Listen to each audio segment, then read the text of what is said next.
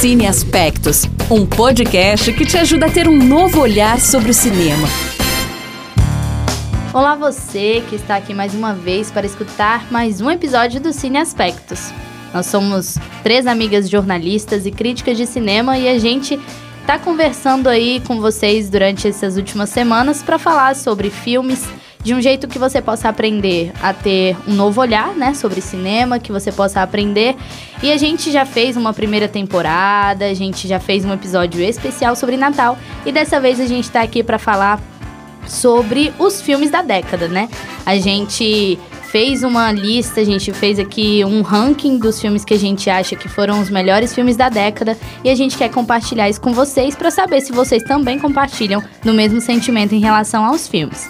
Eu sou Sara Rodrigues e mais uma vez divido o microfone com Larissa Lago e Poliana Fontinelli. E dessa vez, nesse episódio, nós estamos com dois convidados muito especiais, que são nossos queridos amigos do coração, que trabalham com a gente, e eles vão se apresentar agora um pouquinho para vocês. Olá, sou Ítalo Novaes, designer. Eu gosto muito de filmes desde criança, principalmente por causa das franquias mais voltadas para o nerd, assim, tipo franquias nerds. Mas também passei a gostar muito de filmes mais dramáticos e mais conceituais também. Eu sou a Natália, eu trabalho com TI e eu tô aqui só porque minhas amigas gostam muito de mim. eu gosto de filme também, mas eu não tenho muito critério, assim, eu gosto meio que de tudo. Mais ou menos, né? E é isso que é assistir vale filme, tudo. né? A gente tá aqui para falar dos filmes que a gente gosta, sejam eles bobões, sejam filmes é, que ganham prêmios, filmes que vão pro Oscar, né? Mas filmes que realmente tocam o coração da gente, que fazem a gente chorar, que fazem a gente rir. E por isso a gente vai começar aqui com o nosso top 10 filmes da década. Bom, década, para você que não sabe, a gente já ficou tendo essa discussão um tempão, porque a gente não sabia se a década começava em 2019 e terminava em 2019, e depois a gente ficou pensando, não, mas eu acho que é 2010 para terminar em 2019, porque contando 0, 1, 2, 3, 4, 5, 6, 7, 8, 9, aí dá 10. Engraçado que de 0 a 9 dá 10, mas é isso. E aí, é isso. Bom, indo para meus top 10. Eu sei que eu vou ser julgada, vocês vão rir bastante. Mas eu decidi pegar os filmes nacionais, como eu sempre gosto de trazer, né? A cena nacional, os filmes brasileiros, pro podcast, pra gente ter essa noção. É, eu trouxe aqui o meu ranking. Bom, em primeiro lugar, eu coloquei o filme da minha vida, que acaba sendo também, ele tá... Ele, ele divide ali o espacinho com 500 dias com ela, meu filme favorito, né? E o filme da minha vida, dirigido pelo Celton Mello, eu gosto de tudo nele. Ele é o, o filme. Ele é o meu filme da década, porque ele tem um roteiro muito, muito lindo. Eu gosto do contexto social. É, de onde os personagens vivem, né? Ali num, num Brasil é, na década de 60, Rio Grande do Sul. Então eu gosto muito desse contexto esse contexto do roteiro mesmo, a fotografia eu acho a coisa mais gostosa. É uma delícia de assistir porque eles conseguem organizar tudo tudo de forma bem clara e de forma mais natural, não é nada muito chamativo. E é, é claro, não posso deixar de falar do Celton Mello, que para mim é um diretor nacional fantástico, e ele sabe conversar com os nossos sentimentos, ele sabe conversar com os, o contexto social que as pessoas vivem. Então, esse é meu filme. É, em segundo lugar, eu coloquei Bacurau. porque afinal de contas, tudo para mim, né? Bacurau esse ano aí tomou meu coração. E eu já falei mil vezes por que gosto de Bacurau, gosto da direção, gosto da história, gosto do, da questão do, do protagonista ser a cidade, né? A gente tem uma cidade como protagonista e não é, pessoas, as pessoas fazem parte, então eu gosto muito disso. E quem assistiu Bacurau sabe, né? Que é uma... É um, uma...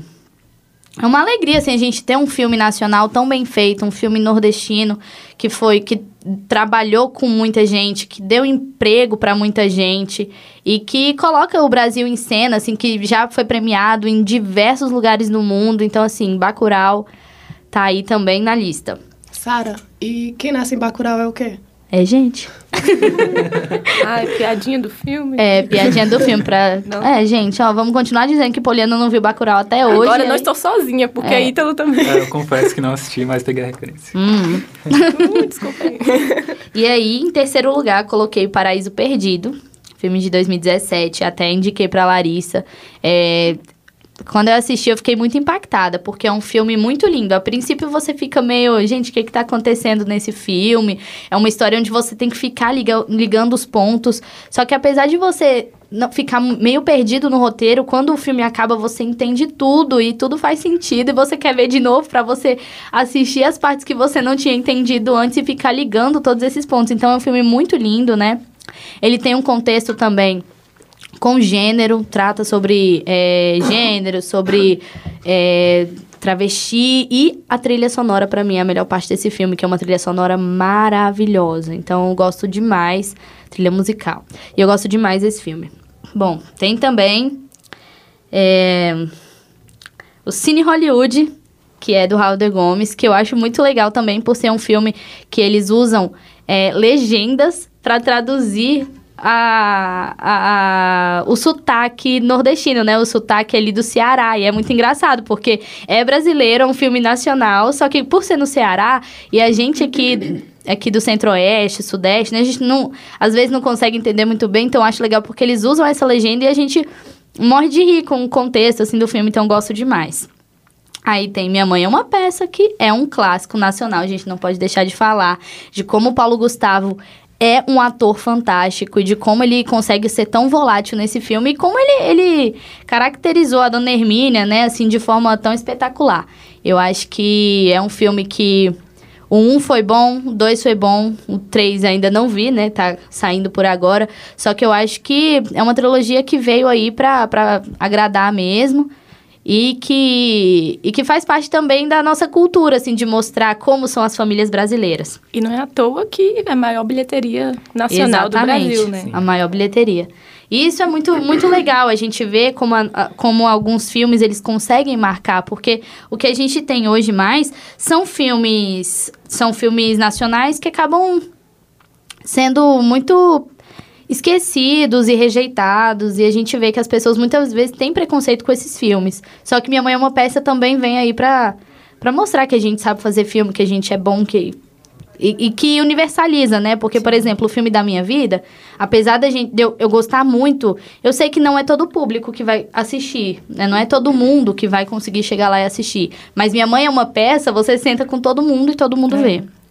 E aí tem também o palhaço, não vou falar tanto sobre ele também, porque tem muita coisa para falar sobre Celton Mello, mas O Palhaço também é um filme que marca muito por sentimento mesmo, é um filme muito sensível. É, que Horas Ela Volta é a mesma coisa, e destacando também a história, o contexto social e a atuação da Regina Casé, que muito fantástica. Inclusive agora na novela é, ela também tá, tá mandando ver. É. E o último Cine Drive-In, porque é a história do último Cine Drive-In que a gente tem aqui, né, em Brasília. E é, é importante, eu acho, para contextualizar as pessoas sobre esse tipo de cinema. Eu acho que é bem aí nessa medida mesmo. Bom, tem também, talvez, uma história de amor, que é um roteiro muito clichê, que é com Matheus Solano, só que é a coisa mais fofinha do mundo. Ele ele é o Virgílio, ele vai para Nova York porque a, uma namorada abandonou ele, aí acaba que ele vai atrás dela. E é todo esse. É bem, bem, bem clichê, só que é muito fofinho e dá muita vontade de abraçar o Matheus Solano nesse filme. E tem também, por último, De Pernas pro Ar, que eu acho que é muito legal também pra gente assistir e tal, e que também conversa com, com o público brasileiro, as pessoas sentam e morrem de rir, conversam, e eu acho também legal essa liberdade sexual, assim, que, que a Ingrid Guimarães, esqueci o nome dela no filme agora, é, mas essa liberdade sexual que ela tem e mostra que a gente, a gente é mulher e a gente pode fazer o que quiser, eu acho muito legal isso. Esse é o meu top 10. Muito bom. Acho que bom. o Joaquim Phoenix está muito bom em O Palhaço. Maravilhoso. É um grande comentário, né? Joaquim grande Phoenix. Ator. Grande Alves ator, Joaquim Phoenix no Palhaço. Alves Natália, 2019. Será que ele trabalhou bem ali com o Celton Mello, né? Eu acho que... Cara, acho que teve uma química assim. muito bom. É, agora, partindo para minha lista, para o meu top 10, né? Como a gente separou o da Sara, que ela fez a lista dela só de nacionais. A minha, a gente resolveu que eu fizesse um top 10 de animações, já que vocês que vêm acompanhando aí a gente sabem que eu amo muito animações. E já vou adiantar que foi muito difícil fazer a minha lista. Eu estava sofrendo, deixei algumas que eu gosto muito de fora. Mas vamos lá. Em primeiro lugar, eu coloquei Divertidamente, da Pixar. Perfeito. Que... Perfeito. Muito lindo. Nossa, porque é um filme não, não só tocante e bonito, mas muito original também. Eu acho que. Eu arrisco dizer que é o mais original da Pixar. É, agora, ano que vem, vai ter o Alma aí, então a gente vai ver. Eu acho que tem potencial para estar tá ali no mesmo, no mesmo patamar. Mas, divertidamente, é um filme perfeito para você que não conhece. Ele vai explorar ali como que é a nossa mente dentro, né? Então, tem os sentimentos dentro da, da cabeça da, da menininha, da Riley. E é lindo, porque a gente vê principalmente que não só a felicidade é importante pra gente, no nosso dia a dia, mas também a tristeza, a raiva, todos eles. Ah, eu Nojinho. amo. E o mais O interessante nojinho, mesmo é nojinho. que é uma coisa que traz um, uma, um papo adulto para É. criança, né? Um papo muito adulto, só que ele traz de uma forma onde a gente contextualiza e as crianças podem aprender também sobre os seus sentimentos. Sim, eu sim. acho muito fantástico Exatamente. também. Qual o divertidamente que vocês mais se identificam? Ai. Ah, Eu eu, acho que eu sou a com a. Eu acho que eu sou a nojinho também. Eu acho Eu que eu sou raiva. Eu também sou raiva. Eu tô claramente na raiva. Nossa, ninguém quer alegria. Alegria mais ou menos, só que ela é alegre Ela é muito demais. alegre, ninguém é se ela alegre, fosse assim. tão, se ela O fosse menos aí, É, não, o interessante também é ver no filme a, a evolução da alegria, né? Porque Sim. até mesmo ela, no começo, achava que ela bastava, que ela era mais importante, a pessoa tem que ser alegre o tempo inteiro. Mas não, depois ela aprende que a importância dos outros também, Não. principalmente da tristeza. Sim, e a tristeza sendo arrastada. Pra Ah. mim, aquilo ali é tudo. Sou eu todos os dias. Sim, tudo pra mim. Ai, gente, é. Eu detesto quando o elefantinho lá, como é que é o nome dele? Bing bom. Ai, não, gente, é Nossa, muito essa triste aquela cena, pelo amor de Deus, Muita gente, tem que estar fazendo terapia agora por É. causa dessa cena. Não sei desaparecer. É muito triste, meu Meu Deus. Deus. Nossa. Ai, saudades eternas. E bom. umas comparações com a vida real que tem, tipo, umas músicas de propaganda antiga que fica na nossa cabeça. Sim, tem esses.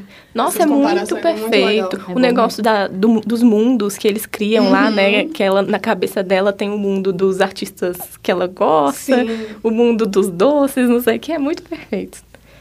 É, enfim, da Pixar, né? Pra quem não sabe, acho que é difícil saber. E só destacando que é um filme de 2015.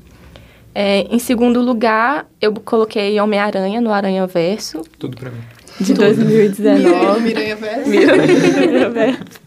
que eu acho que todos nós aqui nessa mesa e quem esteja escutando, acho que pode concordar que é um filme muito, muito bom, que surpreendeu todos positivamente.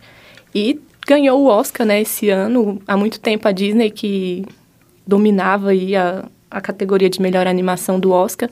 E esse ano, o Homem-Aranha no Aranha Verso tomou o lugar aí e é realmente muito merecido, porque é uma animação fantástica. A trilha sonora. Nossa. Sim, Perfeita a também. trilha sonora é o que... É um conjunto É o que completo da, da, É da aquele animação. tipo de Porque geralmente música- a animação a gente não presta muita atenção em trilha Sim. sonora, né? Na trilha musical, enfim. Mas nesse, perfeito. E visualmente parece muito quadrinho mesmo. Sim, É. tipo, a revolução tecnológica que foi usada pra, tipo, desenhar quadros, sabe? Tipo, Sim. dentro desse filme. É incrível. Sim, é isso. Ah, em terceiro lugar, eu coloquei um dos meus filmes favoritos da vida também, que é da Pixar, de 2017, que é Viva a Vida é uma Ah, Festa. Não, todos da Pixar vão falar isso. porque Nunca errou nessa vida. né? Sim, a, a Pixar é perfeita. E a Polly fala desse filme todo episódio. Todo episódio eu falo de Viva, gente. Tá na minha lista também, pode. Isso aí, Nath, arrasou. Ai, gente, é um filme perfeito. A- as músicas são perfeitas. A gente tava falando aqui da trilha sonora de Homem-Aranha, mas no Viva, porque é um, um filme musical, né? Nossa, as músicas são lindas, perfeitas. A cultura que eles retratam ali, mexicana, o jeito que eles é, mostram, né? Tudo aquilo. É uma coisa muito linda. É um filme tocante, que vai te... ter um plot twist maravilhoso. É E perfeito. é uma homenagem, né, a essa cultura, assim. É. do- Nossa, é muito lindo. Tô até emocionada aqui lembrando. E eu acho que é um filme muito que vale a pena você assistir na língua original. Uhum. Geralmente animação a gente assiste dublado, que é maravilhoso também. A dublagem das animações aqui no Brasil. Mas esse eu acho que é um que vale a pena você assistir ele na língua original, porque ele mistura muito inglês com espanhol e as músicas também. Então acho que traz uma emoção maior. Uma cultura aí, gente. E quem escutou o episódio de trilha sonora, eu falei que Viva é uma das minhas trilhas musicais favoritas e que eu, inclusive, es- escuto em espanhol, porque eu acho perfeita as músicas em Quando espanhol. eu assisti esse filme, eu fiquei pensando em, sei lá, crianças que perderam parentes, tipo, é, como que o filme deve ter ajudado elas a lidarem com a, com a morte e tal. Sei lá. Sim. Arrepiei. É porque eles li- lidam com a morte de outro jeito, Sim, né? É muito sim. diferente é, do é nosso. uma coisa cultural, né? É uma coisa cultural muito diferente Uhum. da nossa. A gente... Sim, é verdade. Em quarto lugar, é uma polêmica. quarto lugar é o filme. É um filme perfeito, gente. Só que a diferença é que nem todos nessa mesa concordam que é um filme perfeito. Ah, eu já sei. É uma das maiores polêmicas aqui do nosso grupo. Sim. Desde sempre, desde que nos conhecemos. Enfim, Toy Story 3, da Pixar de 2010. Um filme maravilhoso, o melhor de todos os Toy Perfeito, sem Stories. defeitos. Emocionante, mas que Ítalo Novaes Eu mesmo. acha ruim. Se explica. Ele é a única pessoa, tipo assim, a polêmica Sim. tá só com ele, porque É. todo mundo aqui gosta, Não, menos todo ele. mundo no mundo, Não né? é. Assim, não existe. Primeiro, Não, não, é antes- que eu odeio, é que eu disse que dos três, esse é o que eu achava que era, tipo, mais desnecessário, assim. Apesar dele fechar bem, o final ser incrível, mas eu acho que o caminho até esse final é desnecessário. Detalhe, ele não assistiu o 4. E a gente ainda chama essa pessoa de amigo. Então, assim, Não, antes de conhecer ele, eu achava que era humanamente, humanamente impossível de não gostar de Toy Story 3. não, eu acho que ele só fala isso pra irritar a gente, sabe? Eu tenho essa impressão. Ah, Aí já sei, lá- quero irritar chega- minhas amigas hoje. sim. Ai, não gosto de Toy Story 3. Ele chega na casa dele e eu vou colocar aqui a perfeição. Um play. Um play Toy Story mesmo. 3. É porque ele é diferentão, gente. Vocês Ah, vão, Vocês vão ver minha lista. vão ver a lista dele. Ah, tá, perdão, né? Deixa eu seguir aqui a lista, a gente já tá se estendendo.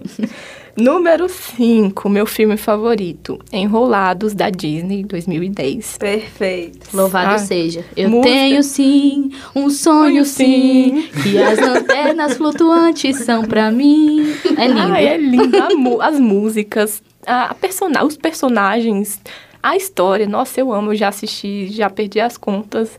E a E- polêmica desse filme é porque eu gosto da dublagem do Luciano Luciano Huck. Eu amo! E tem gente que não gosta. Gente, eu achei muito boa a dublagem do Ele é o Luciano José Huck. Bezerra, cara. É a Exatamente. primeira vez que eu escutei isso na minha vida. Eu gostei da dublagem do Luciano Huck. Meu Deus, eu achei É muito, boa. Não, Com que gente. tipo de pessoa eu tô andando? Um não gosta Um de gosta Toy Story Toy 3, os Toy outros gostam. Story 3. É. Duas Gente, aqui não mas o que eu acho mais legal de Enrolados é que eles conseguiram dar um novo significado pra Rapunzel. Assim, Uhum. a gente tem uma Rapunzel, às vezes, até um pouco frágil, assim, das histórias, né? E, e do conto mesmo. Só que eles conseguiram dar um novo significado de uma forma muito especial. Eu acho que é um filme que realmente marcou a década. Exatamente.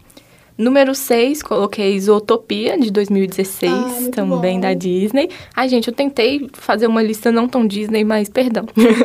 Só tem vários Disney. É, enfim, Zootopia também é um filme muito original, muito Sim, lindo da Fala Disney. muito de preconceito, né? Sim, nossa, a discussão de preconceito. Novamente, aquele negócio que a gente falou de diverti- divertidamente. Os assuntos, as discussões que são muito adultas em um Sim, filme de o convívio criança. se- o, é, social. É. E como é uma coisa que. Vocês sabem que o filme é baseado, ele é, a cidade é inspirada em Brasília, né? Ah, você falou isso pra mim uma Sim, vez. tem no documentário. Eles, eles viajaram o mundo todo. Caramba, eu não sabia disso, velho. Pois é, aí eles Loucura. vieram pra Brasília, acharam muito futurístico e tal. E, tipo. Acharam muito futurístico. Ai, meu Deus. Pois é, e aí eles meio que tiveram uma inspiração, assim. E a cidade de Isotopia, ela é muito acessível. Eu Sim. acho incrível como, tipo assim, uma hora é, tem lá a parte do, sei lá, dos elefantes. E aí vai passando assim, vai diminuindo, que é do, pros ratinhos e tal. Então, Então, é, com é certeza, incrível. não tem a ver com Brasília acessível. Porque se tem uma coisa que Brasília não é acessível. Não tem ônibus pra todo lugar, gente. Mas venham visitar Brasília. Eles vieram, visitaram, não moram aqui. né? Mas enfim. É, número 7, eu coloquei um que eu assisti domingo. o Estamos numa Terça. eu assisti ele domingo, mas eu não. Quero o nome do filme. Estamos numa terça, eu nunca vi. Não, é porque. Não, eu gostei tanto, tanto, tanto do filme, porque eu não tenho que colocar, porque eu estou obcecada por este filme, que é Your Name. É um filme japonês, É muito lindo. dos estúdios Comics Wave. Maravilhoso. É. e eu não sou muito chegada, eu nunca fui muito chegada nos filmes japoneses, essas coisas, mas eu sempre vi o povo falando muito desse filme e eu, caramba, eu vou assistir. E realmente é uma história muito bonita. Eu acho que não dá pra explicar muito, porque senão Da spoiler. dá spoiler e tem várias camadas. Mas basicamente é sobre uma menina que acorda no corpo de um menino da cidade um dia. Então, nossa, é É perfeito. muito especial. Assistam. Eu estou obcecada com esse E chora muito, viu, gente? É, número 8, eu coloquei Detona Ralph, de 2012. Amo de paixão. Que é, novamente, muito original, que eu acho. Toda aquela ideia deles, do universo dos videogames existir ali, dos fliperamas, né? E deles se conectarem pelos fios da tomada e a extensão ser o, o- o centro ali deles, a central de, de estação, onde cada um vai pro seu jogo. Nossa, é perfeito! Que filme maravilhoso! Tem que ser muito criativo e também tem que estar muito assim. Como você vai fazer a criança entender isso, sabe? Essas É. coisas. E, e é muito legal mesmo. Sim. Ainda mais numa época onde crianças que assistiram esse filme não conheceram Sim. fliperamas, né? Isso, é. O 2 agora que lançou. refer... É, o 2, O dois tanta referência à internet, É, assim, até do, da. Deep Web, Meu cara. Deus, muito o bom. dois O é algoritmo do incrível. YouTube, mim. Não, o Tudo. 2 é perfeito também, meu Deus. E acaba que É, esses filmes eles acabam sendo também. é, eles ensinam, né? Eles são didáticos para as crianças. Sim, É de uma forma sutil, mas é, né? é, exatamente. E tem uma... Eu vou expor todo mundo aqui nessa mesa. Tem uma pessoa aqui que não gosta muito de Detona Ralph 2, que é a Larissa. Achei que soube a É filme de porque- novo. Não, eu gosto. nem assistiu? Não. Eu gosto do começo do filme, só que eu acho o final dele muito ruim, muito fraco. E eu até dormi também meio do filme, mas assim, Ai, crime. Por favor. Mas o primeiro é- princesas. é ali. Ai, Ah, a olha, cena por das favor, princesas gente, é isso é uma figurinha. Ai, olha, por favor. Uma A figurinha cena da das Gretchen. princesas é maravilhosa, tem cenas boas no filme, mas o filme, no geral, não chega perto do primeiro. Eu acho que o primeiro é muito melhor. Eu não sei, se eu, eu É, acho que eu gosto mais do segundo. Não consigo não sei. opinar. Mas. E Ítalo nem assistiu ainda, então Não assista. assisti. É, número 9, Operação Big Hero, de 2014, também da Disney. Lindo, perfeito, que conta a história do Hero, que ele, enfim, o irmão dele morre, não é spoiler, gente, faz parte da história, que o irmão dele morre e deixa o Baymax, que é um, um robozinho fofinho lá, pra ajudar ele, e eles acabam montando um time ali de heróis na cidade de São Francisco, Tóquio, que é a jun- junção de São Francisco com Tóquio. e é uma coisa muito legal também, muito divertida de, de ver, e a tecnologia é uma história muito linda também. É, número 10, coloquei Frozen, de 2013, da Disney também, que é um dos filmes mais. Acho que. Eu acho que é o mais marcante, talvez, da década. Nossa, Eu acho que para as crianças pras até crianças, é bem marcante A questão mesmo. do Let It Go e tudo, mas é que é lindo também. Ai, o Eu Olaf. chocada que é 2013. Pra É. mim o filme é, É. muito mais novo. Porque, Nossa, tipo, gente. nunca morreu, entre aspas, É. né? Sim. A tradição do filme nunca morreu. Eu, tipo, passou Halloween agora, ainda tinha um milhão de crianças vestidas de Elsa. Aniversário É. o tempo inteiro das Vestida de crianças de Frozen, Frozen. Vestida de E agora Frozen, é a Frozen. E vai continuar tendo, porque agora o filme, o 2, né, vai vir também, então é, vai Nossa, marcar o essa é- década e a próxima. Eu e Larissa já assistimos e está perfeito, dois. Muito bom. Mas eu vou expor novamente a Polly, que não queria colocar Frozen Ah, na lista. Não, não, gente, vamos explicar. É porque tem outro filme que eu amo muito, muito, muito, que eu tinha colocado na lista. E depois que eu fui ver, caramba, eu não coloquei Frozen mesmo, mas Frozen merece muito. Aí eu tirei esse outro que vou citar aqui, que é o Como Treinar Seu Dragão, da DreamWorks, que é de 2010. A Sara fez uma cara de bosta aqui. mas é porque é lindo, é perfeito também, mas... Pode falar bosta. Pode. Já falei. Ai, cara. Mas eu tirei e coloquei Frozen. Realmente Frozen é mais marcante. Mas Não tirando E mérito. também porque eu obriguei, né, Polly? Eu falei, você não. Não. vai colocar Frozen? Eu não aceito isso. Mentira. Não vou participar. É, porque eu, eu tinha colocado também Frozen, mas... Sei lá, já tinha muita animação na minha lista. Minha lista nem é de animação. Então, aí eu falei, Polly, você vai botar Frozen sim. Não, e revolucionou muito a história da Disney, né? Das histórias que a Exatamente. Disney Sim. conta. Tipo, era a Elsa que não precisa de ninguém. É. E, tipo, no final que salva é o amor, mas não é o amor que a gente achou que ia ser. Então, Exatamente. tipo, é muito, muito tocante isso. Eu acho que pra quem tem irmão, pra quem tem essa relação, foi muito tocante esse filme. Emocionada já, Sim. tá? E é isso, esse foi o meu top 10 animações da década. E passamos para o próximo. Enfim, o meu, a gente. Eu decidi fazer. é, diversificado, né? Botei animação, botei nacional também. E o primeiro da minha lista é o Moonlight, que é do dirigido pelo Barry Jenkins, de 2017. E eu gosto muito porque é um filme que me surpreendeu muito. Eu não estava esperando é, assistir um filme tão tão denso, tão ele parecia ser tão simples pela sinopse, pelo pelo pelo que vendiam dele, digamos assim, mas é, ele é muito profundo, ele é um ele é um estudo de personagem muito profundo e fora que tem a temática LGBT também, porque LGBT e os principais são negros, então assim te- teve toda uma representatividade para naquele ano no Oscar que ele ganhou o Oscar de melhor filme em 2017 que tava entre ele e La La Land, que era o pessoal tava é, torcendo aí mais pros dois. Graças a Deus, Moonlight ganhou.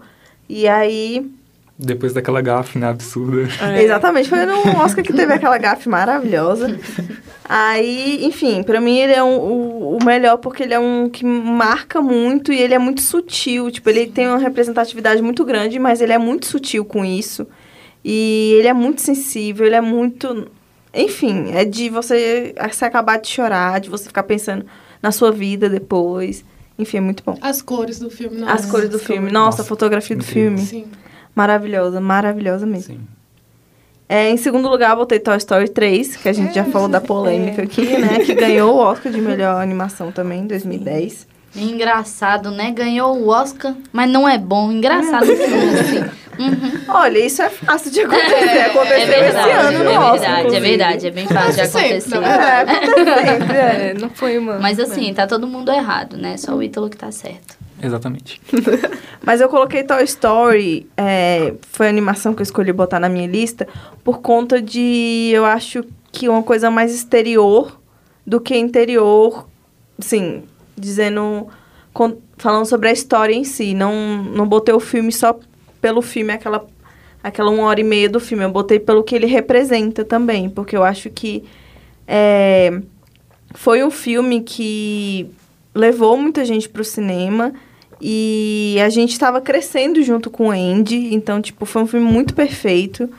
E eu acho que ele meio que criou isso com a gente, criou, plantou o Toy Story ali de vez dentro da gente, dentro de todo mundo que acompanhou é, essa, essa história. E eu acho que ele é marcante por conta disso, porque se você perguntar, todo mundo já assistiu Toy Story 3, todo mundo já chorou na cena do lixão.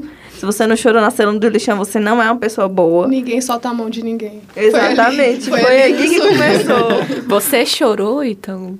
Olha, eu não chorei, mas eu gosto muito dessa cena, como eu disse, esse final é incrível. Mas o caminho até lá dói. Mas não chorou. Mas assim, como a Larissa tá falando, né? Ele, ele marca assim, 2000, o, o Toy Story 3, mas ele não marca só isso, ele marca a franquia, né? Ele marca Sim, uma marca a franquia. franquia inteira. Tanto que esse ano a gente teve o 4 e muita gente ficou duvidando, assim, tipo, será que vai dar certo? Será que não vai dar certo? Eu assisti, eu gostei, mas eu acho que nada barra, o- barra o 3. Sim. Mas eu- é claro também que não barra uma história assim. É. É. porque é uma nova trilogia, talvez, né? É, é como, como Star Wars, por exemplo, que a gente tem ali os originais e que agora tá começando com o 4, por exemplo, não é tão emocionante quanto Sim, o anterior. eu, eu acho que eu, eu sempre fui contra ter um novo filme dos. Eu posso falar? Pode. Pode. Toy Story. eu, se- eu sempre interrompo alguém aqui, desculpa. Só que, assim, pra mim não precisava ter o 4, mas o 4 foi muito bom e, na verdade, é até uma coisa meio egoísta, né? Tinha que acabar. Na verdade, Toy Story tem que ser pra sempre, sabe? É. Tipo, outras gerações merecem ver, tipo, ter o apego pelos brinquedos e tal. Então, sei lá. eu tirei esse sentimento egoísta de dentro de mim. E o 4 realmente ele é muito bom. Mas se tivesse acabado no 3 também, seria perfeito. É, não. Foi É porque, perfeito. que nem a Sara falou, encerrou uma jornada para alguns personagens e agora a gente vai ter essa continua Meio que encerrou pra gente, outro. né? Que é que nem É. eu tava falando antes, quando a gente foi pro A cinema assistir geração. a nossa geração. Agora tem que vir uma nova geração e tomara que tenha mais filmes, como a Nath falou, porque são histórias incríveis que eles conseguem criar ali. Sim. É, o terceiro eu botei Que Horas Ela Volta, que é de 2015, que a Sara também já falou. É, eu acho que ele revolucionou muito, porque ele foi bem num, num, no período pós, pós, pós-eleição. É, e tava todo mundo já meio assim. A gente tava, não tava tão na merda como estamos hoje? Não. Mas a gente já tava meio... É. A gente já tava meio assim, né? Já tava sabendo que algumas coisas poderiam dar errado. Enfim. Aí lançou o Que Horas Ela Volta, é direção de uma mulher, da Ana Mulaerte, o que já é uma coisa incrível. Tem a Regina Casé, que é maravilhosa, perfeito sem defeitos. Tem a Cam- Camila Dias, eu acho o nome dela, Camila que ela inclusive é daqui de Brasília, que é muito boa. E assim, a história é tipo simples, simplíssima a A história, direção mas... de fotografia também é de uma mulher, Bárbara, alguma coisa, que foi até a, a Emília que citou no episódio de direção de, fotografia. é.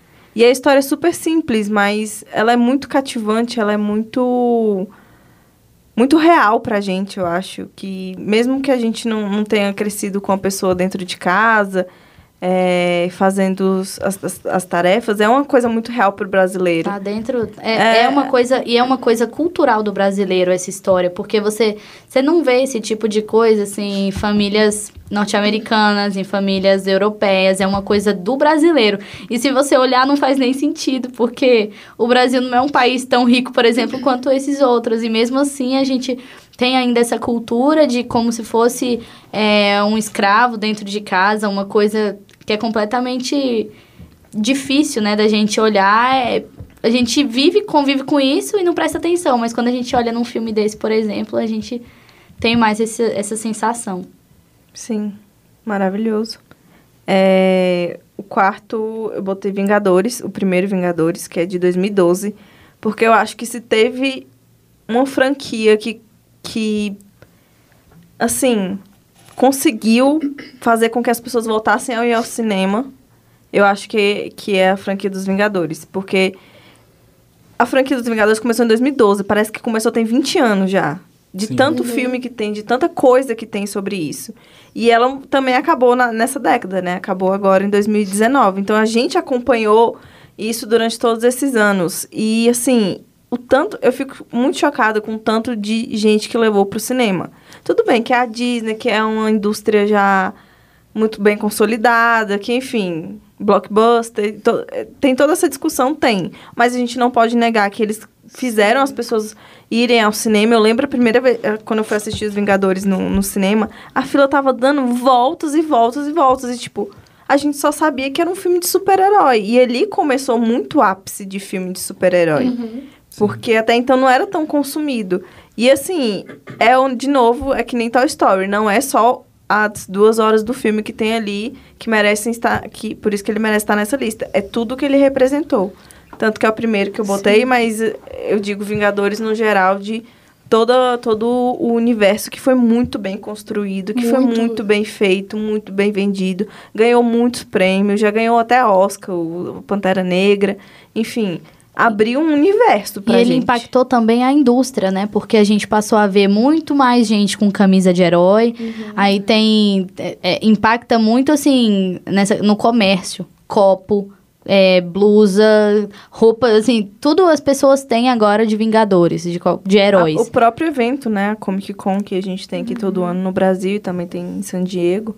Então, tipo, esses, pró- esses eventos também cresceram absurdamente. Cara, e a Marvel ela fez milagre, porque assim, se você for pegar, sei lá, 30 anos, você ia falar pra uma pessoa, ah, o, um- um o principal herói daqui uns anos vai ser o Homem de Ferro. Tipo, as pessoas não acreditariam. Então, Sim. o que a Marvel E fez. nem que cara, todo mundo ia gostar de super-herói, porque antes a gente tinha gente que era rechaçado, que Sim. era sofria bullying porque gostava de coisa de herói, essas Sim, coisas. e tipo assim, é, na verdade, a Marvel no cinema ela começou porque, tipo assim, a Marvel tava meio que falida e tal, Sim. e começou a vender os direitos dos heróis.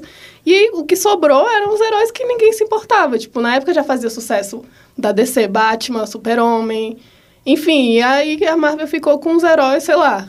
E conseguiu fazer filme com Homem-Formiga, fazer, fazer as pessoas se importarem com Homem-Formiga, com Guardiões da Galáxia. Tipo, é uma coisa muito louca. Inclusive, acho que por consequência disso, talvez no futuro, meio que role essa virada de mesa, assim, sabe? Os heróis da Marvel sejam bem mais conhecidos e importantes do que os da DC que eram no passado, né? Então, tipo, Ah, com certeza. E também uma coisa que chama a atenção que de, desde crianças até pessoas mais velhas, todo mundo de todas as idades gosta de filme do- de super-heróis da Marvel. Enfim, resultado disso, né? Um bilhão de bilheteria, e, tipo, em tipo uma semana, não foi? primeiro assim. final de semana. Primeiro final de semana bateu um bilhão de, de, de dólares. Enfim. É, o quinto lugar eu botei a pele que habito. Nossa, Que- também tá na minha lista. Isso é lindo Perfeita a sua lista, Natália. É de 2011, é do Pedro Alma, Alma, Almodóvar. Que também é conhecidíssimo, muito, muito famoso pelo seu trabalho. É um filme espanhol, ele tem, se eu não me engano, ele tem na Netflix. E não tem o que falar do filme, porque tudo no filme é um spoiler. Como explicar? É, como- eu tava perguntando, gente, como explicar a pele? Aí eu achei uma que era assim: um evento traumático arruína um estranho relacionamento entre um cirurgião plástico e a mulher que ele mantém presa em sua lux- luxuosa mansão. Esse É só isso esse que aí a gente ajuda. pode falar desse filme. Porque ele é muito impactante. Ele é muito. Eu assisti quando era muito mais novinha. E aí. E eu sem entender nada do filme. E aí quando você chega no final, você fica, meu Deus. Sim. O é que chocante. Ele é, ele é chocante. É. Ele é E muito ele é chocante. dolorido de assistir. Sim. Ele, ele é bem Ele é bem forte, mesmo, é. é. verdade. Então, é, se você quer assistir, não. Mas se você tem alguma dificuldade, né, com cenas fortes, assim, com... Eu acho melhor procurar ajuda antes. Mas ele tem um Antônio Bandeiras, né, também, que é maravilhoso, um ator Sim. maravilhoso. E ele é super simples também, tipo, o, o, a criação dele, né? O, o que tem de mágico é o roteiro, porque, tipo, a direção é- pode ser considerada uma coisa super simples, a fotografia também, então não é um filme que se destaca pelas coisas técnicas, é mais pelo que ele te passa mesmo. É, em sexto eu botei Ilha do Medo, que é do Scorsese, de 2010. E eu confesso que eu assisti recentemente só. Sempre tive medo de assistir a Ilha do Medo. e eu assisti recentemente e foi quando eu comecei a conhecer mais o trabalho do Scorsese, porque não consumia tanto. Que apesar dele ser um dos mais conhecidos, não é tão. Os filmes dele não é tão. não são tão comerciais, digamos assim. Mas agora o irlandês, né? Que é da Netflix e tal, então é mais fácil de você assistir. Olha aí a Netflix democratizando o Scorsese. Exatamente. Porque o que é bom tem que ser mostrado, ainda bem que a Netflix pegou. Falta democratizar a Netflix agora. É. Ser mais acessível. tipo isso, tipo isso. Enfim, eu botei a Ilha do Medo, que tem o Leonardo DiCaprio, ele... Do começo da década de 2010. Eu acho uma história incrível. Ela também tem um plot twist, assim, que você fica, meu Deus, o que que foi isso? O que que eu acabei de assistir?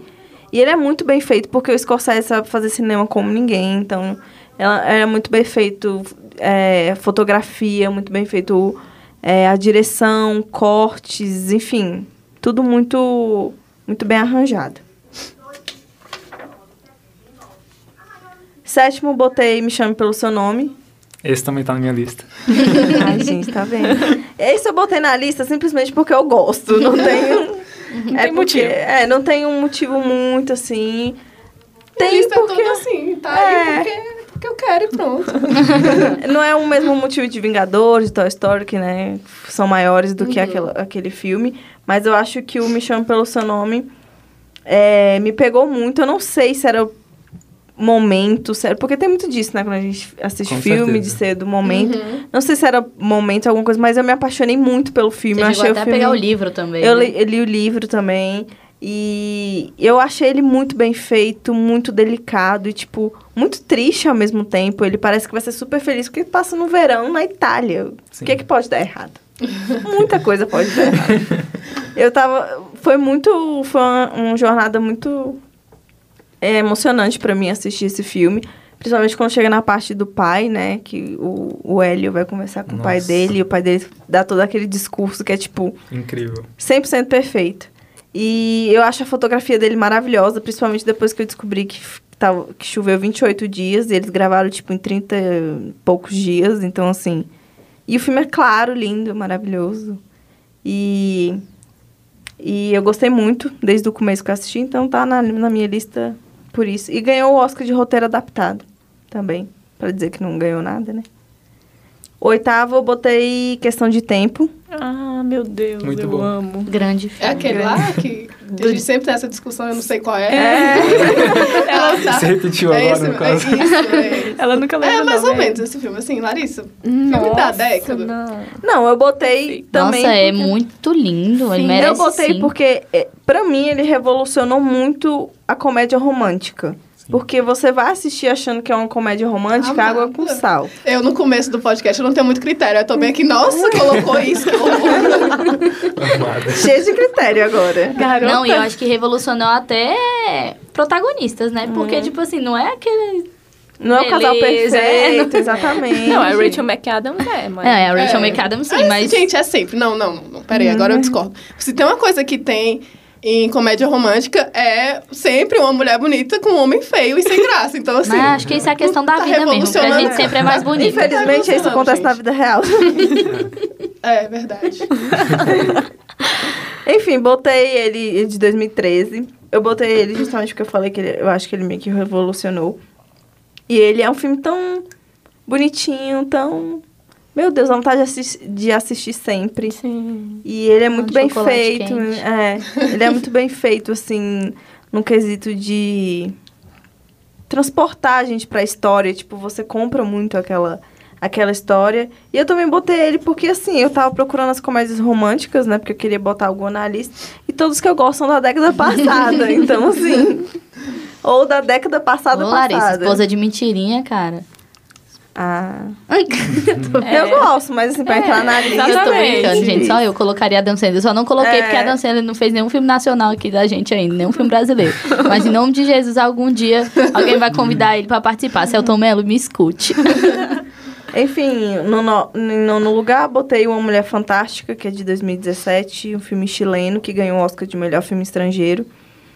Porque eu não esperava, foi um filme que me chocou muito, eu não... Eu fui assistir, tipo, ah, porque tava na lista do Oscar de filme estrangeiro, eu falei, ah, vou assistir, pelo menos tem a, pelo menos tem a América Latina aqui, né, na, na lista, então vou assistir. E aí é muito bom, que fala sobre a história da Marina, que ela é uma mulher trans que precisa enfrentar o preconceito da família do ex-companheiro dela. E tem uma cena maravilhosa dela cantando Natural Woman, da Aretha Franklin. E é, tipo, 100% perfeita aquela cena. Mereceu muito ganhar o Oscar. Toda intelectual, Larissa. Aí, e aí é, em décimo lugar, eu botei um filme desse ano, que é o Fora de Série, que foi dirigido pela Olivia Wilde, que ela é Ela é atriz. perfeita. É, ela é muito linda. É, ela é atriz, mas foi a primeira vez que ela dirigiu. Eu botei porque, assim, também foi outro filme que eu não... Que eu fui assistir sem...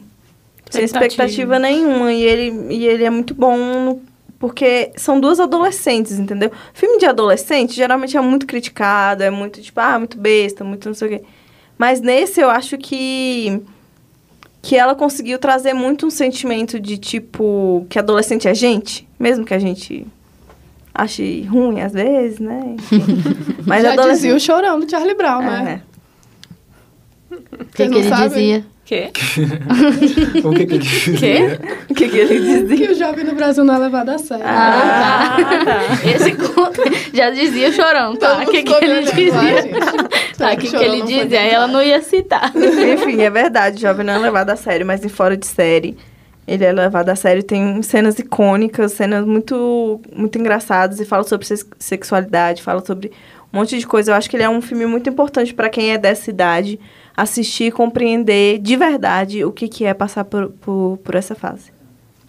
É, como tudo na minha vida, a minha lista não faz o menor sentido. Não tem. Não tem. Não segui nada. Eu só, tipo assim, na verdade eu fiz ela 30 minutos antes de gravar aqui, porque na verdade eu achei que eu nem ia gravar.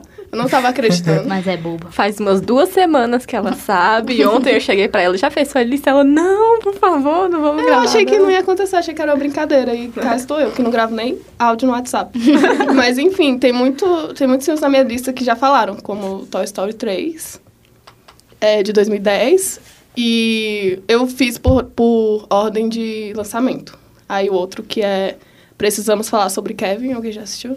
Sim, Não. maravilhoso. Eu nunca assisti, mas já vi Não. várias É. vezes nesse, nesses é, arrobas de filme, de um filme me disse. Eu acho que Sim. quem é estudante de psicologia, eles gostam muito desse filme, eu acho. É- Ele é muito bom, ele é tipo assim, ele antecede o massacre. Na verdade, ele é como se fosse uma construção de um massacre. Você sabe que no filme, desde o começo, do começo, você sabe que alguma coisa muito ruim vai acontecer.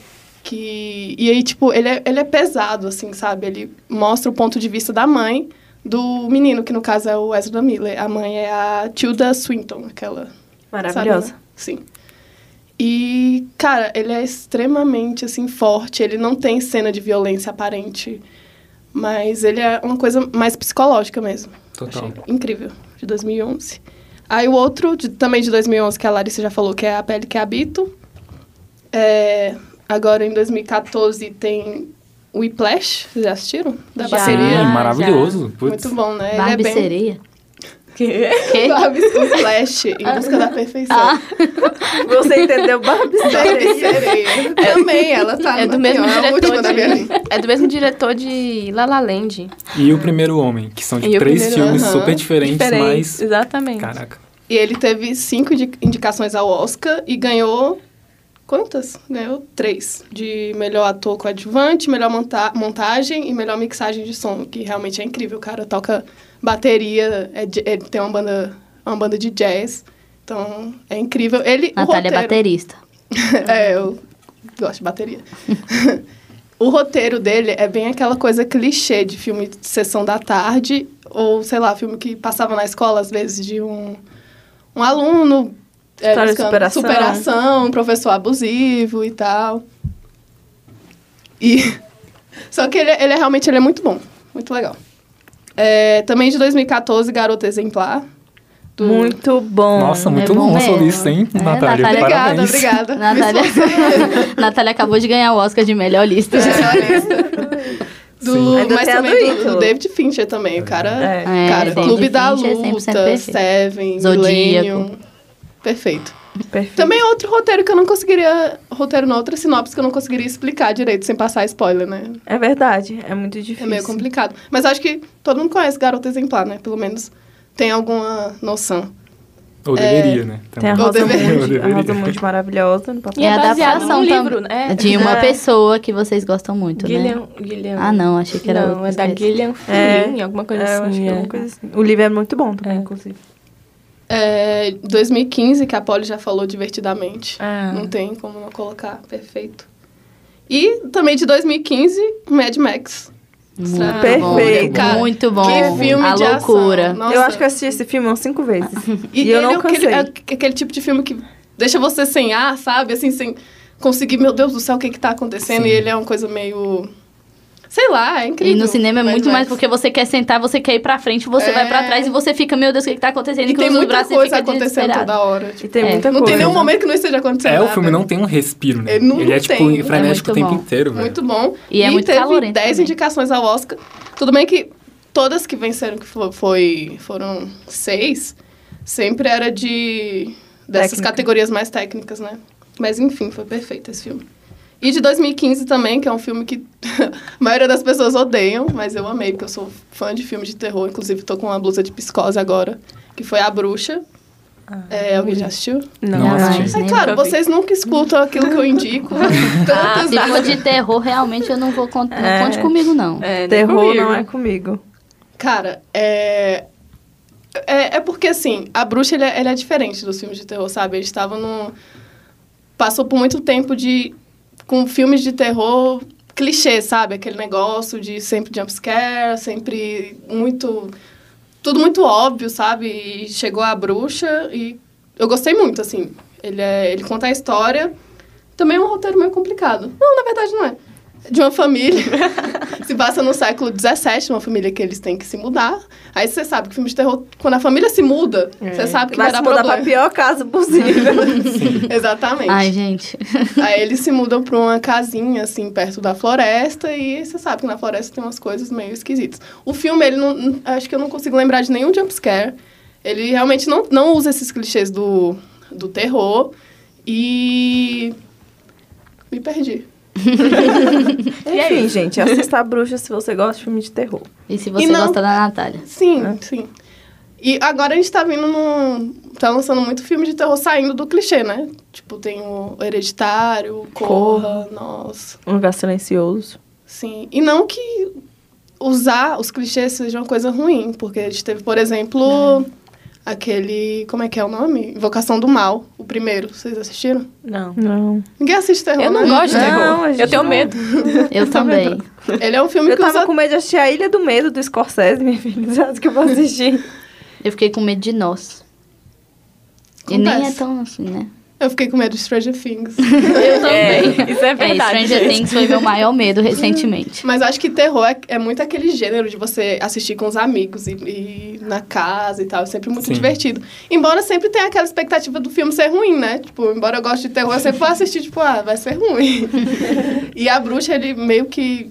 Cara, fiquei bem surpreendida com o filme. E voltando de novo, eu tava falando do Invocação do Mal, que é um filme que usa todo tipo de clichê. É jumpscare, é tipo casa, mal assombrada, é criança, não sei o quê. E o filme realmente é muito bom.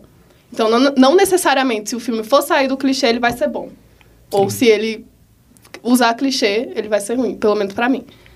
É, o outro também, a, a Polly já falou, que é de 2017, Viva, A Vida é uma Ah. Festa. Muito justo. Perfeito. E agora, a, a, esse aqui a, a Sara também já falou, que foi Bacurau. Me sinto contemplada. Sim, agora eu entendo o que você sempre falava, eu não aguento mais as pessoas não assistirem Bacurau. É, perfeito. Muito bom. Na verdade, eu coloquei 11 filmes porque, como tudo na minha vida, também eu não gosto de seguir regra. Aí eu coloquei também Vingadores, que não tinha como colocar. Na verdade, eu imaginei que todo mundo colocaria Vingadores, então eu falei, ah, não vai contar, né? Todo mundo concorda que foi. É unânime, é. É. É. E, menção honrosa, claro, Pantera Negra. Que Com foi certeza. É. Revolucionou ele. revolucionou. Foi um, time- foi um filme, assim, super importante. Mas você colocou qual Vingadores? Ultimato. Ah, o último. Uhum. É mesmo, né? Eu não especifiquei. É, grande. No Ultimato. O grande. O Agora grande. vamos Literalmente pra... o grande. O grande três horas. É. Agora vamos ouvir uma voz masculina. É. Opa! A lista do, do de frentão. Vamos ver. Então, para começar, Interestelar, que é Polêmico. também polêmico, mas é o meu filme pra- favorito da vida. Eu, mas- eu amo esse filme porque ele, ao mesmo tempo que é um filme sobre o espaço e sobre viagem espacial, ele não é sobre isso ao mesmo tempo. Ele é muito mais sobre desapego, sobre perdas e consequências. Tipo, até o menor dos nossos atos tem uma puta consequência nesse filme, sabe? Então, ele meio que dá pra se aplicar na nossa vida, assim. Seguindo a lista tem A Chegada, que novamente é um filme que muitos podem pensar que é só um filme sobre alienígenas, mas na verdade é muito além disso. É mais sobre relações humanas e como as relações de autoritarismo e também de, de Humanidade. Não exatamente, é tipo arrogância, sabe? Tipo, dos governos, de cada um quer fazer do seu jeito, ninguém consegue manter uma comunicação. Individualismo, isso mesmo. E aí, acho, acho que o filme se pega muito nisso. E é um filme incrível em tantos aspectos. Tá, também é um dos. É o segundo filme da minha vida, assim. Seguindo. É, só um comentário, porque quando a chegada foi inclusive o Ítalo que me indicou, porque era um filme que eu não imaginava. é, A gente já comentou aqui, acho que a Larissa falou. Quando eu comecei a assistir, eu não imaginava que ele seria tão grandioso daquele jeito. E realmente é uma coisa muito maior do que você imagina. É, é definitivamente um filme que você tem que assistir. Sim. E que você tem que assistir porque ele vai muito da sua interpretação. Tanto que quando o filme foi lançado, tinha um milhão de vídeos no YouTube falando. Entendendo o final de A Chegada, entendendo a história de A Chegada. Tipo, não, você vai entender você assistindo o filme, entendeu? Entendeu? Sim. Seguindo, tem Ela, que é um filme muito amorzinho também, que é a história de um casal que termina e meio que é, o protagonista tentando seguir em frente da maneira dele, acaba encontrando um parceiro virtual e é bastante complexo, mas é muito bom esse filme. A fotografia. Com Fotografia, Phoenix. Isso, Joaquim Phoenix fez o Coringa Mais agora. uma vez citado aqui agora, né? Ninguém botou Coringa na lista. Sim. Nossa, É realmente. Mas é porque é unanimidade também, eu dois. acho. É, Menção menção honrosa. honrosa. É. Fica aí. Em quarto lugar tem Scott Pilgrim, que é um meu filme favorito pra assistir quando eu estou querendo assistir qualquer filme, sabe? Aquele filme que me, me bota pra cima e é um filme baseado em quadrinhos, é um filme muito bom, eu adoro. Seguindo a primeira animação da lista, Aranha Verso, que já tinha aparecido na lista da Polly. É um filme maravilhoso, a gente já comentou aqui, né? Incrível. Seguido por Blade Runner 2049, que é um filme que é uma aula de fotografia em tantos aspectos. É um filme lindo, de direção e é um sci-fi super moderno e sofisticado, assim. É um Ítalo é, incrível. aquelas pessoas que sempre vai reparar nas cores do filme e etc. Design, Design, né? Designer. Muito bem, seguindo para a segunda animação da lista, Vidas ao Vento, que é uma animação do estúdio Ghibli, que foi indicada ao Oscar, mas perdeu para Frozen na nesse, Poxa, nesse que ano. pena. A Poliana. Foi um deboche, assim, imenso. Ai, gente, desculpa. Aquele meme do Daniel Alves, que triste. Aí ele sorrindo. E é um filme muito bom porque ele, apesar de ser do estúdio Ghibli, que é um estúdio mais focado em crianças, é um filme super adulto e com uma temática super pesada, que é sobre a Segunda Guerra Mundial. E é um filme incrível, dialoga muito com as pessoas, com perdas também, né, sobre a Segunda Guerra, então tem muita perda. Indo em frente agora, Call Me By Your Name também, já tinha aparecido na lista da Larissa. É um filme incrível sobre relacionamentos e expectativas, né? Então, é um filme que eu me senti na Itália. Sabe aquele filme que você se assiste e fala, caraca, eu estou nesse filme. É assim que ele faz você se sentir por conta da fotografia e, e por Obrigada, direção de arte. Sim. Perfeitos. O nono filme é Gravidade, mais um filme sobre espaço, que é uma ópera espacial, né? É um filme incrível em aspectos, ganhou o Oscar de melhor filme do ano, dirigido pelo Alfonso Cuarón. É um filme maravilhoso, acho que todo mundo deve assistir esse filme uma vez na vida. Eu acho que foi o único filme que eu assisti em 3D que valeu a pena assistir em 3D. Nossa, porque sim. você realmente se sentia no espaço. Era uma coisa Ítalo, absurda. Você viu aquele da Jennifer Lawrence? Passageiros. É, Passageiros? Sim, Você esse é gostou? frustrante, é, terrível. É ruim, nossa. Porque, meu Deus do é céu, o Jennifer Ítalo gosta de todos o de... Chris Pratt. É, Isso. É. Ah, não, é o Chris Pratt. É a Chris Pratt. Realmente, você gosta muito de espaço, né? É, Gosto. ele É gosta muito. É filme Muito. de espaço, o Ítalo tá Me lá dá um pouco de falta de ar, assim. Eu acho que É, o Ítalo é um astronauta é legal. disfarçado. Gostaria Ou um alienígena. É mais provável. e o último filme é um filme de 2019, super recente, mas, cara, esse filme foi tudo pra mim esse ano, que é Ford vs Ferrari. Sabe aquele filme que você assiste e você fala assim, meu Deus, eu quero dar o meu melhor em qualquer coisa que eu faço na minha vida? É o que esse filme desper- me despertou. Maravilhoso. Eu é com isso. qualquer filme da Disney, eu tenho que ser uma pessoa boa. Sim, eu também. Ford vs Ferrari também é um dos meus favoritos do ano. Não tem Cara, prazer. Ford vs é, muito, Ferrari é muito bom, lindo, muito, muito bom. Mas foi bom porque vocês assistiram sem expectativa? Vocês acham que isso influenciou? Eu acho que isso teve total influência. Sim, Isso porque é, influenciou é- é- influencia. pelo influencia. nome você já sabe que vai se tratar de carro, de corrida de carro. Aí você vai ficar, Uhum. meu Hum, Deus, eu vou assistir. É. meu Deus, eu vou assistir um filme de duas horas e meia que é sobre carros. E nem tem o é. Diesel. Nem o The Rock. Não tem. É. Muito bom. Mas aí. É só assistindo pra você ver. Como é diferente a É história. incrível. É incrível. E tem uma parte super engraçada também. Destaque. Esse filme? É. Isso. Mas Ah, só assistindo pra saber. Eu acho que vocês têm que assistir Nath. Bacurau, isso sim. É isso mesmo. Aí- Cara, porque Bacurau mistura tudo. Ele é um pouco alienígena, ele é um pouco faroeste, ele mistura... Tecnológico. Sim, ele tem aquele negócio do cangaço. Ele é tudo, ele é perfeito. Assistam Bacurau. Tem até uns romances assim, né? Meio romance. É. Não diria romance, é. mas tem uma sexualidade assim. E não somente isso, Def- agora a gente tem o nosso anti-herói, que é o, o Lunga. Ou a Lunga, A porque não Lunga. tem gênero, né? É. Perfeito. Ou perfeito. Perfeito ou perfeito, Lunga. tanto É. faz. Eu, é, bacana. Eu amo, amo, amo de paixão esse personagem. Nossa, Acho- muito eu bom, achei muito muito, bom. criativo, muito. Foi mesmo. Um cangaceiro muito diferente. É. É. Que roupa é essa, menina? Então, É, eu, é, eu o e cangaceiro Ítalo estamos aqui sobrando na Pode sobrar. sobre Bacurau. A gente não se importa. E é isso. Com Ford vs Ferrari eu termino minha lista. E é essa. Foi minha lista. Perfeito. Agora que começa a briga, da gente. Por que você botou isso? Só quando Sua desligar lista, é ridícula. Sua lista é ridícula. Mas Bom. eu acho que a- a- o Oscar de melhor lista eu continuo com a, com a Nath, A né? Nath. Porque é o que É. mais misturou, assim, de todo Sim. mundo. Nossa, obrigada, gente. Ah, quero agradecer, Tava fazer Eu tava, eu tava passando mal aqui, você viu no começo e também no final do podcast, e inclusive agora. que, meu Deus do céu, minha voz falha. Todas as tosses que, você, que vocês ouviram são minhas. tudo, tudo sou eu. Eu estraguei tudo. Desculpa, gente.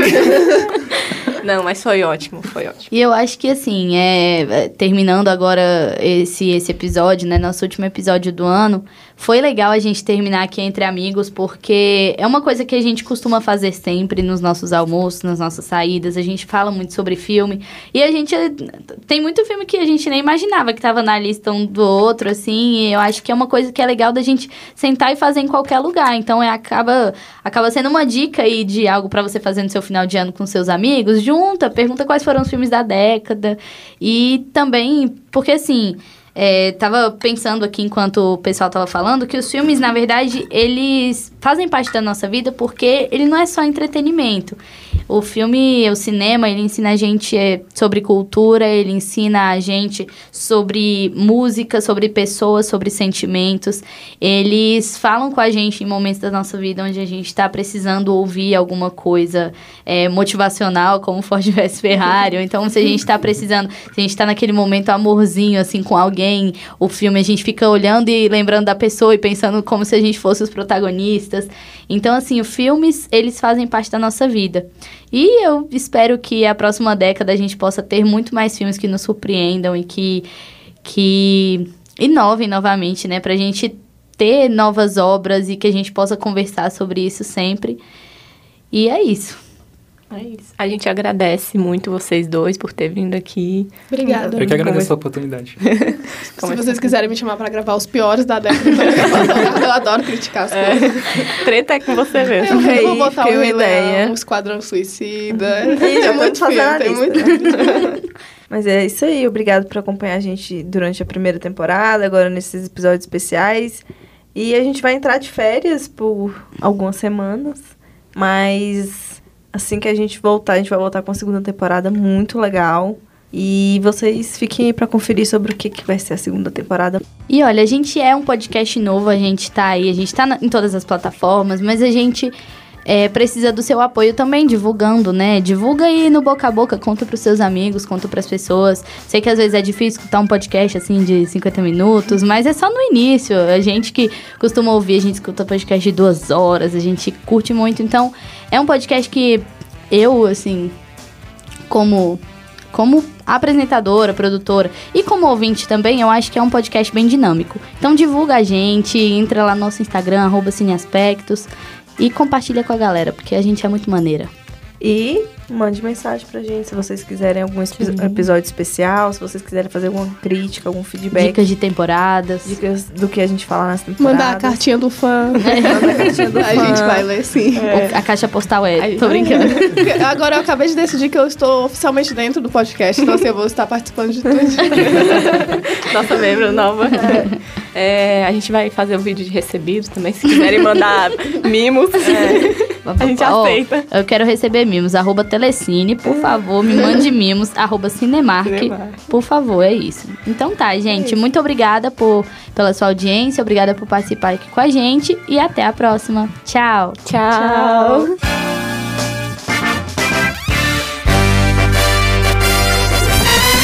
Cine Aspectos, um podcast que te ajuda a ter um novo olhar sobre o cinema.